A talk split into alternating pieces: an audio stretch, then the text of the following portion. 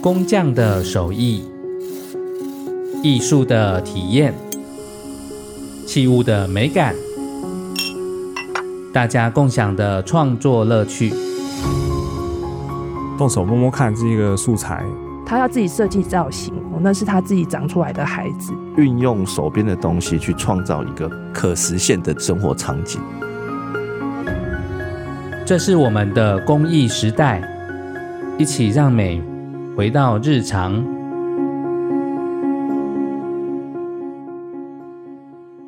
各位听众，大家好，欢迎收听由静好听制作播出的节目《我们的公益时代》，让美回到日常。我是主持人陈明辉。大家听到“公益”这两个字的时候，你脑海中浮现的是什么样子的形象呢？我们这一系列的节目啊。就是希望从介绍台湾工艺的发展的一个简单的历史，一直到现在有一些年轻的这些创作者，还有工艺的未来到底是什么样子。我们从台湾工艺发展的一个简单的历史开始讲起。大家觉得我们可以从什么样的时间点开始看到台湾工艺的发展呢？事实上是从史前时代就开始了，在研究的资料里面就有看到啊。排湾族的琉璃珠，它是在台东。琉璃珠呢，如果大家对于各个国家原住民族的一些工艺的器物有概念的话，你就会发现各种玻璃制作的珠子是世界各文明都可以看到的一种很特别的工艺制品。那这个琉璃珠呢，在台东的排湾族长期都有使用这样子的珠子，而且有越来越多迹象发现，在远古的时代。台东曾经是台湾的首都，它是跟各个民族贸易的一个很重要的地方。同时呢，台湾其实是南岛语族向整个太平洋延伸的做跳岛的一个起点，所以在台东有非常多工艺的脉络，在远古时期就开始了。所以在我们谈台湾工艺的时候，就会一直追寻到远古的时代。从我们的原住民族身上去看到很多非常丰富多元的工艺的发展，还有跟世界之间的关系，所以我们就会看到说，泰雅族强项是织布，阿美族还有树皮，排湾族有琉璃珠这样子的概念，一直到十六到十八世纪的时候，大航海时代的同时，中国清朝的汉移民就开始带来新的东方的工艺，通常这些东方的工艺。都是在宗教民俗上比较多，到我们现在所称的传统工艺，比如说锡工艺、装佛工艺、传统的木雕，主要都是以我们在宗教祭仪上面所使用的一些工艺的器物，当做东方工艺的一些代表。那接着呢，到十九世纪，日本政府来到台湾，日治时期，又从日本带来了日本的工艺，还有从日本到欧洲去，看到一些新的现代的工艺，它也带到了台湾来。所以在台湾这个地方，它其实有非常丰富的各种不同文化的工艺的器物在这边交融在一起。台湾的现代工艺产业啊，它发展的雏形是从日治时期开始。台湾的第一间工艺学校是三中公在台中成立的三中工艺所。那三中公是谁呢？他是。来自日本的一位从东京美术大学毕业的工艺的前辈，当时呢，他娶了台湾一间料理亭的女儿为妻。他自己的家乡呢，有一个工艺的特色就是漆器，所以他到了台湾之后呢，他就成立了一间工艺学校，专门培养漆器的工匠，把这样子的漆器的制品供应给台湾各地的。日式料理的餐厅，这个三中工艺所的第一届毕业生是我们七义三大家族之一的赖高山先生。他后来成立了光山行，这个在我们后面我们也会再介绍光山行这一个到目前还继续做漆器推广的一个品牌。所以在台湾一开始我们发展工艺的时候，就是非常产业导向的，直接让这些工艺的器物进到我们的生活里面。但事实上啊，你说是我们的生活，其实是当时在台湾的日本人的生活，所以这个是在我们工艺史的发展上一个很特别的地方。到了国民政府来到台湾以后，就是到二十世纪，台湾工艺的外销，它慢慢走向一个兴盛的时期。它延续过去在日治时期，我们外销到日本这样子的贸易的基础，慢慢也延伸到了欧美国家去。这个外销的工艺重镇其实就在台湾，而且除了漆器之外，还有木工，因为在台湾这个木材的资源非常非常的丰富，在当年，虽然后来因为大量的砍伐，所以我们曾经有很长的时间是禁止任何的森林砍伐的。但是在二十世纪，大概一九四零年代之后，慢慢的台湾的工艺产业就开始兴盛了起来。最兴盛的时候，大概就是在一九七零到一九九零之间。那在那段期间呢，木工呢兴盛到什么程度呢？虽然我们都是做代工，不管是细木作一些木质的餐具，或者是家具等等，它的兴盛呢，带动了台中的精密机械的产业，为什么呢？像我们木工的制作啊，其实会需要各种的加工机具。这些加工机具，它可能木头的一个转弯，或者是组装的地方，它可能就需要一些比较特殊的机具。所以在台中这个地方呢，就有一些小型的制造厂、一些机械厂，它开始供应给台中的这些木工代工厂一些特殊的机具。因为这些特殊机具的制作呢，让他们累积了非常丰富的机械制作的经验。后来呢，这些木工机具也开始外销到国外去，慢慢就形成我们台中的精密机械产业。那木工呢，它又影响到了另外一个在台湾很重要的产业，也是全世界五大生产国之一，就是游艇产业。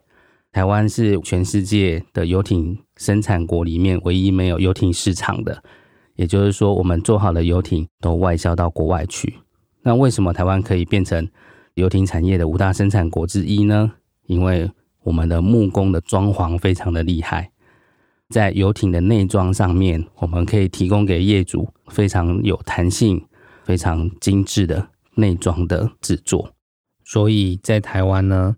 工艺产业不只是手工艺而已，还有制造业和代工产业，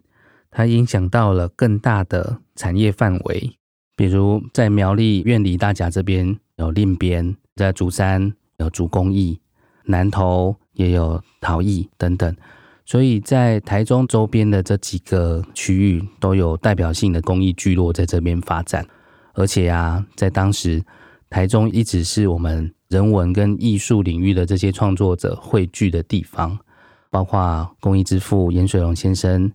黄山行戴高山先生，还有很多我们艺文界的，包括文学界的一些创作者，从日治时期一直到国民政府时期，都以台中为根据地，大家在这边有很多的互动跟交流。这也是为什么国立台湾美术馆它落脚在台中的一个很重要的原因。它其实是我们在台湾很重要的一个工艺美术的重镇，所以我们说台中是台湾的工艺之都，实在不为过。我们如果类比的话，它就是德国的慕尼黑。在德国呢，慕尼黑是巴伐利亚邦的首府，长期也是文化跟手工艺、传统制造业的重镇。所以如果这样子做比较的话，我们如果谈到工艺，就是应该从台中开始谈起。所以，我们看台湾工艺的发展脉络，它从早期的南岛语族到中国东方的工艺，还有日本的工艺，还有从日本带来的西方工艺，一直到现在。当然，还有国民政府来台湾之后，带来故宫里面的看到以中华文化为核心的这种非常精致的工艺。所以在台湾这边呢，我们常常讲说，从工艺的角度来看。它是大陆文明一个汇聚的一个地方，也就是说，大陆文明这些精致的工艺、非常内敛的工艺，它来到了台湾，停留在了这里。同时呢，从远古的时代，南岛语族海洋文明从这里开始出发，走向南太平洋，所以有两种张力非常大的工艺文化在这里交汇，一个是精致内敛的工艺，一种是跟土地、海洋。山脉连接的海洋文明的这样比较野性的自由的工艺，这两种工艺在这里碰撞出多元而丰富的工艺文化。在工艺史上啊，有两册，应该也不能说只有两册啦，它是非常重要的著作。第一本呢，书名就叫《台湾工艺》，颜水龙先生，我们的工艺之父，从日治时期开始做工艺调查，一直到一九五二年的时候出版了这本书。在这本书里面呢，他把他过去对于工艺推广的一些概念，还有一些想法，都把它写进来了。常常有人会问说，颜水龙作为一位艺术家，他为什么要推广台湾工艺？他就说，就是因为我是一位艺术家，所以我就会看到，如果在我们的长民社会里面，没有足够的美学的涵养，或者是美术的基础的话，我们艺术家。画再多好的画作，也不会有人欣赏。所以他是站在提升长民美学的角度来做台湾工艺的推广。不过他又接着说另外一件事，他说他到法国去，看到有非常多来自各国的手工艺品，来自非洲国家、第三世界国家，那当然也有来自欧洲的手工艺品，他们都可以在世界上各地流通贩售。所以他觉得如果回到我们台湾的农村里面，把农村的手工艺提升，把它做成可以外销到国外的工艺品，是不是可以改善农村的经济？所以尹水龙先生他一生致力于推广公益，其实就是这两个很重要的目标：第一个，提升长民美学；第二个，就是振兴农村公益。放到我们现在这个时间来讲，它就是文化创意产业，还有地方创生。所以。在一百年前，尹水龙先生在想的就是这样子的事情。那至于为什么会有《台湾工艺》这本书呢？当年在一九三零年代，颜水龙先生他写了一份台湾美术工艺学校的规划书给当时的日本殖民政府。他这个规划书啊，就是这个学校的规划，其实是仿制在一九二零年代德国的包豪斯。如果大家对于现代设计有概念的话，就会知道现代设计的起源可以从德国包豪斯这个设计学校开始。如果啊，当年颜水荣先生他所要成立的这个台湾美术工艺学校能够成立的话，现在在设计领域，我们说亚洲好了，台湾的设计力应该是最强的。很可惜，一百年后的今天，这个学校还没有成立，因为当时颜水荣先生提出这一份。学校的规划书之后，那时候已经快要战争了。日本殖民政府就给了他一张火车票，就是通行证，让他到全台湾去做公益调查。所以这本台湾公益的基础，就是做了全台湾的公益的调查，各种公益类别、各个产业聚落都有。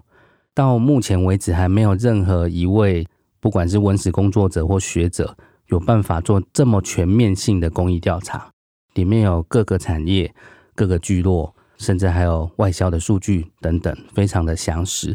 还有各种工艺里面精彩的一些民俗的作品，比如说常被大家拿出来讲的，就是里面有一个叫椅脚啊，它是一张椅子，它叫乳母椅，是一张竹制的椅凳，设计其实非常现代感。它有两种作用，翻到某一个角度的时候是给婴儿坐的婴儿椅，再把它翻正之后呢，它变给成人坐的一个椅凳。他在设计上面用最节省的材料、最精简的材料，做出很有特色的椅子。那他在这里面呢，当然谈到非常多关于台湾工艺品的贸易价值，甚至他会谈到世界各国啊，都把工艺当做他们的战略发展一个很重要的产业。也希望说，在台湾我们有机会去把工艺产业整个发展出来。所以在这个书里面，他做了工艺调查。他做了这个学校的规划，他也做了非常多关于工艺产业在台湾应该怎么发展的政策的建议。这个建议呢，从一百年前来看到现在，我们都觉得非常的新颖。他在这本书里面有谈到说，工艺的振兴不仅是国家经济重要的要素，也是把国家的文化宣扬到海外的有力工具。就是我们常常在讲的文化，就是我们国家的软实力。同时呢，它又是一个获得外汇很重要的方式，可以充裕我们的民生。所以颜水龙先生当时呢，其实也有提出一个台湾工艺指导所设立的规划案。这个工艺指导所，但后面也是没有成立。到了现在，就是国立台湾工艺研究发展中心，那是我们文化部下属的单位，专责在推广工艺。他在他的规划里面呢，包括工艺指导所，他应该做的是什么样的事情，还有他要成立什么样的事业，他要做调查研究，各种工艺品的基础改良、材料改良等等，都有非常多详尽的规划。包括说，他认为工艺所应该要扮演整个台湾工艺推广重要的机构，所以这里面的成员必须把这些调查跟研究的成果。还有这些技术推广到各地去，所以要到各地去做工艺的讲习会、讲演会等等。我们现在看到很多工艺的展览，其实都是从当时在这样规划里面，到了现在，我们还是持续在做的事情。事实上，严水龙先生他一直都站在第一线，身体力行。他会到每一个产业聚落去协助大家做工艺的改良、新的设计。如果大家对于严水龙先生有一些了解，你就会发现。他不只是一个艺术家，他是一个设计师，甚至曾经在日本画过广告的插画。同时，他也做公共艺术，在我们台北剑潭这边有一个非常长的马赛克的壁画，当时是亚洲最大的马赛克壁画，在讲从唐山过台湾一直到现代的发展的过程。所以，颜水龙先生在不管是美术史或工艺史上都是非常重要的一位前辈。尤其是他在工艺推广上面的不遗余力，在《台湾工艺》这本书里面也都被记录跟呈现出来。主要就是从生产端，每一个生产聚落，每一个生产者、创作者，甚至是从产业的角度，告诉我们工艺产业该如何发展。另外呢，它是一本杂志，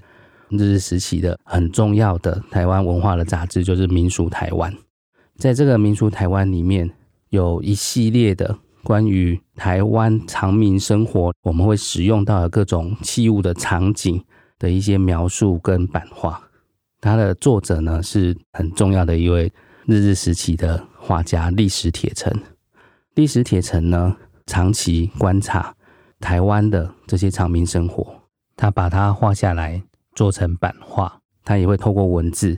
把人们如何去使用工艺器物的这些样貌，栩栩如生的展现在大家眼前。比如说呢，他有一幅作品叫做《饭店》，其实他画的就是在大稻城这个地方有很多小吃店，甚至是路边摊老板的样子，还有这个饭店里面卖什么，他用什么样子的一些器物。他还介绍说，你看哦，在前面吃饭的这几个人呢、有的人穿的是黑色的布鞋，有些人穿草鞋，甚至有人就赤脚等等，他就会开始把这样子的一些形象呢，除了画下来之外，还介绍给大家。那当然，他还会做棉被，那棉被店那个制作棉花的，就是弹棉花的这个工具，他也把它画下来。当然，还有我们嫁娶用的一些器物，他都会透过情境的方式，把人们如何使用各种。民俗器物的场景记录下来，所以从我们现在的语言来讲，它其实就是从消费者还有使用者，就是从市场的观点去把这些工艺的器物它如何被使用展现给大家。你想要了解台湾的工艺史，你不只是要从生产端或者是从创作者的角度来看，你也要从消费者或者是从民俗的角度。来看，里面充满了各种有趣而且非常丰富的一些故事在里面。事实上呢，这些故事呢，都在我们生活里。在当代工艺发展的这个过程里面，我们台湾曾经有产业非常兴盛的时期。可这个产业兴盛啊，大部分的工艺品它都是外销，好的东西都卖到国外去了。台湾从以前到现在，我们产业发展大概都是往这样子的方向去。反而我们自己在生活里面并没有太多好的器物，尤其是工艺的器物可以使用。一直到一九九零年代以后，因为整个国际分工体系的改变，工艺产业这个生产端也逐渐移到别的国家去，所以在台湾呢，就历经了一段从量产外销转向艺术创作的时期。这个时期大概是在一九九零年代前后，所以当时我们会看到很多创作者，他原本可能是在生产端的工匠，有非常好的技术，但后来就转向了艺术创作。很多工艺大师当年都是在产业非常兴盛的时候的技术精湛的这些工匠。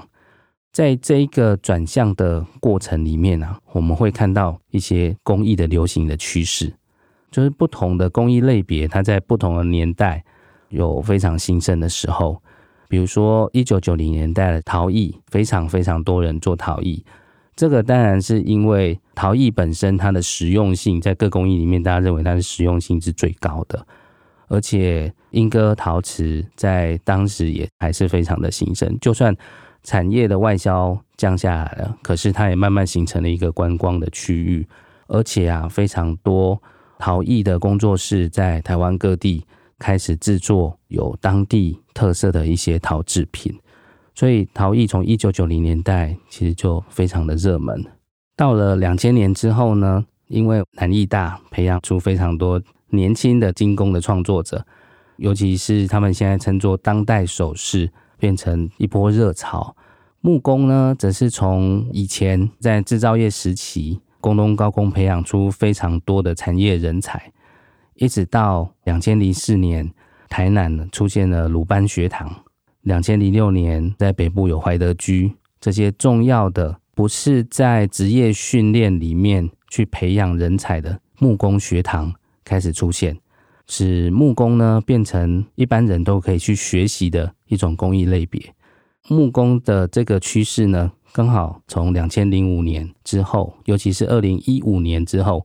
台湾的林务政策改变，因为过去大量的砍伐，所以曾经有一段时间是禁伐。那这个时间也大概是在一九九零年代前后，它禁伐了三十年。这个三十年之后，我们终于开始有一个新的转变。从一个禁伐的政策变成一个林业管理的政策，所以我们开始有自己的木材可以使用。也就是说，现在到了一个人人都可以是木艺师的全民木工时代。过去我们曾经在一次展览里面有做过当代新锐创作者的联展，其实是从一九七零到一九九零。这二十年间的创作者，我们当时做的一些条件限制，就是第一个他还继续在做创作，第二个是他曾经获得重要的国际奖项，我们就去寻找这些年轻的创作者，我们就发现这二十年间的这些创作者啊，他们有不同的世代，大家可以猜猜看，你们觉得几年会是一个世代？在我们的观察跟后面的归纳分析里面，就发现。五年就有一个世代，一九七零到一九七五是一个世代，一九七六年以后又是另外一个世代，一九八零之后是一个全新的时代，那一九九零更是一个非常非常多元、丰富而且欢愉的时代。那这个世代的特色是什么呢？一九七零的创作者通常比较严谨，比较严肃。而且你跟他们讨论这个工艺的议题，他会非常专注的去跟你讨论，那种感觉有点像是他排除了万难，他的人生很大挑战，让他可以持续进入到这个公益的领域里面。我们可以回想他所生长的年代，可能是在解严前，所以事实上他所面对的不只是他想要做创作这件事情而已，他所面对的是整个社会。正在转型过程的，包括他跟上一个世代之间的一些抗争、抗衡，甚至争取自己权利的一个过程，能够获得创作的机会，他们是非常珍惜的，也非常严肃在对待这件事情。那一九七六年以后呢？这些新的世代，他们的上一代已经不会去限制他们去做创作，甚至会让他们到国外去留学。那留学回来之后呢，会有非常多带来西方的思维、西方的工艺的技术，还有不同文化的冲击。所以你会觉得，在这个世代的创作者，他们会告诉你非常多国外的工艺的发展，还有对于他们自己创作有非常多的这些想法。到了一九八零年代啊，这时候的社会其实更加的开放，年轻的父母，当时年轻啊。也有一些比较开放的想法，所以孩子们呢，他们要去做创作的时候，事实上是受到支持的，所以开始有一种比较欢愉的气氛出来了。他们的创作的感觉，对于自己创作的一些说明，都带着一种对于自己的新的想法，对于他们这个世代一些新的概念，其实会告诉我们说，他们在做创作是非常快乐的。所以，我们就会发现说，在公益领域里面，在这二十年间，其实有好几个世代存在。现在更新世代的创作者，他会把更多的科技的元素，包括材料，包括新的工具。甚至他会把 VR 虚拟实境的东西带到他的创作里面。工艺呢，事实上不是只是我们想象的这个手工艺而已，也不是制造业的工艺，它其实是一个很有未来性的工艺。试着想想看，如果我们今天跟你讲说德国工艺是什么的时候，你会想说它是一个很传统、很落后的东西吗？你一定觉得德国工艺就是一个站在时代的前端。它有非常精密的、精致的这种科技的工艺。事实上，到了台湾，我们也应该从这样的角度去看新时代的工艺。刚刚我们从创作者的角度来做观察，事实上呢，从消费者的角度来观察，有发现一个非常重大的趋势的改变：会去购买工艺品的人口其实逐年在下降，但是呢，想要去学习工艺的消费者越来越多，这个趋势呢，我们从二零一五年开始观察，除了我们自己有第一线的消费者的观察之外，在社群媒体上面，比如说 Facebook 上面，也看到非常多的工艺师伙伴呢，开始增加了工艺体验或工艺课程的服务的内容。现在的消费者他不一定想要去买很多工艺师做好的工艺品。可是他可能会想要自己去学或自己去做属于自己的工艺品，这个呢，跟我们整个社会环境的改变有很重要的关系。比如说，有一位朋友，他是在台南做刺绣，过去这样子的刺绣呢，是放在八仙彩上面，就是在神桌前面的装饰品上面。但是现在的年轻世代呢，他家里就没有神桌，房子也不够大。所以他也不会去买八仙彩，可是他会想要去学八仙彩的这个刺绣的技法。他把它刺在他的帽子上面，把它刺在他的牛仔裤上面，这样他就可以展现他自己独特的风格。所以生活使用习惯的改变，想要展现个人独特性的这样的趋势，使得我们整个工艺消费的市场逐渐转向工艺学习的市场。那这一个趋势呢，其实我们也可以追溯到社区总体营造从解严之后开始推动的浪潮。每一个社区呢，它都会有跟地方文化有关的 DIY 的体验。到了现在，新课纲实施之后，台湾的教育体制有新的转变，强调动手做，强调自主学习。在这样子的教育制度之下，各种学习的元素跟管道就非常的多。工艺呢，其实就是一种非常好的让孩子们可以动手做，甚至可以去连接到不同的学科的一种主题式的学习的内容。所以走到现在呢，台湾工艺的发展，它除了从原本工艺器物的生产到我们工艺器物的使用，一直到现在慢慢走向工艺全民学习的趋势。下一集我们会介绍台湾漆器时尚的一个重要品牌光山行。我是主持人陈明辉，感谢大家的收听，我们下一集见，拜拜。想听爱听就在静好听。